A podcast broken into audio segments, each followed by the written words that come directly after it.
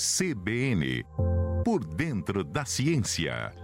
Professor Adilson de Oliveira fala hoje sobre o resultado das eleições e seus impactos na ciência e na educação. Vamos ouvir. Bom dia, amigos da CBN.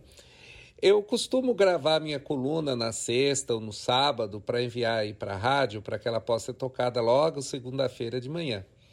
Porém, dessa coluna dessa semana, eu tive que esperar até domingo à noite para gravar essa coluna, pois eu gostaria de comentar com vocês a respeito exatamente do impacto que esperamos que vai ter na ciência, na tecnologia, na educação desse país com o resultado das eleições que tivemos hoje.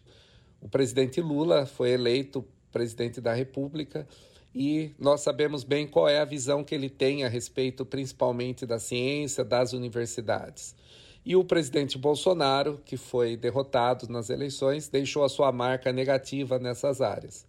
Em particular, no caso muito particular meu, o presidente Bolsonaro não me nomeou reitor da UFSCar eleito com 70% dos votos é, obtidos, simplesmente porque eu era cientista, sou divulgador da ciência e tenho convicções religiosas que talvez ele não concorde e ele não me nomeou reitor da Universidade Federal de São Carlos.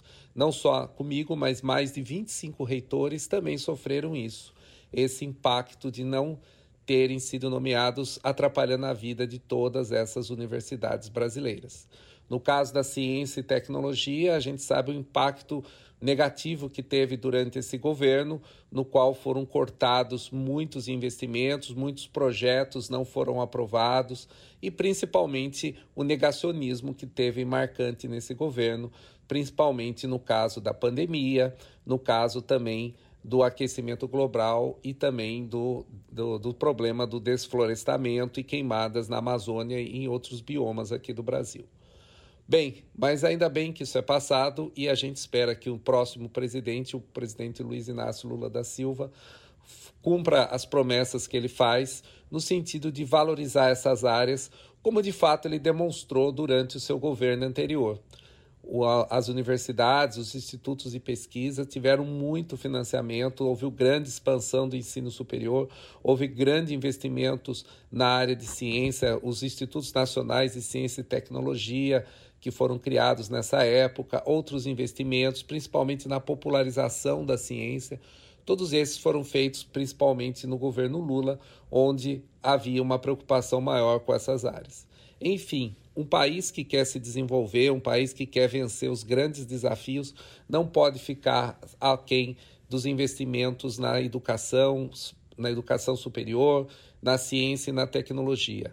Precisamos formar ainda muitas pessoas para trabalhar no desenvolvimento da ciência, ainda há muita falta de pessoas qualificadas para que a gente possa avançar o conhecimento, e isso se mostrou muito marcante nas crises que estamos vivendo e que passamos. A crise da pandemia mostrou o quão importante foi ter o Brasil ter uma estrutura, um conhecimento científico estabelecido para enfrentar crises como essas. E outras crises virão com certeza, as crises da falta d'água, crises ambientais, outros vírus, a crise energética, ou seja, muitos desafios ainda vamos enfrentar nos próximos anos e décadas. E ciência, tecnologia e educação tem que ser um investimento constante, não pode ficar ao sabor do governante que está no, ocupando o poder, pois precisa ser investido durante décadas para que a gente atinja o, o patamar necessário.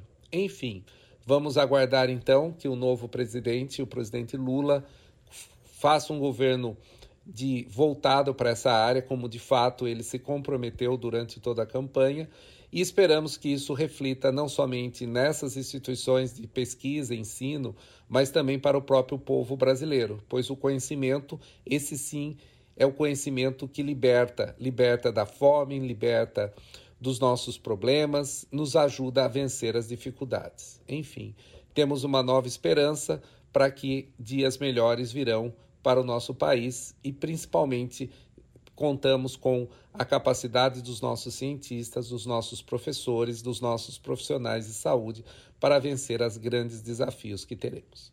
Era isso que eu queria comentar com vocês. Até uma próxima oportunidade. Obrigado, professora.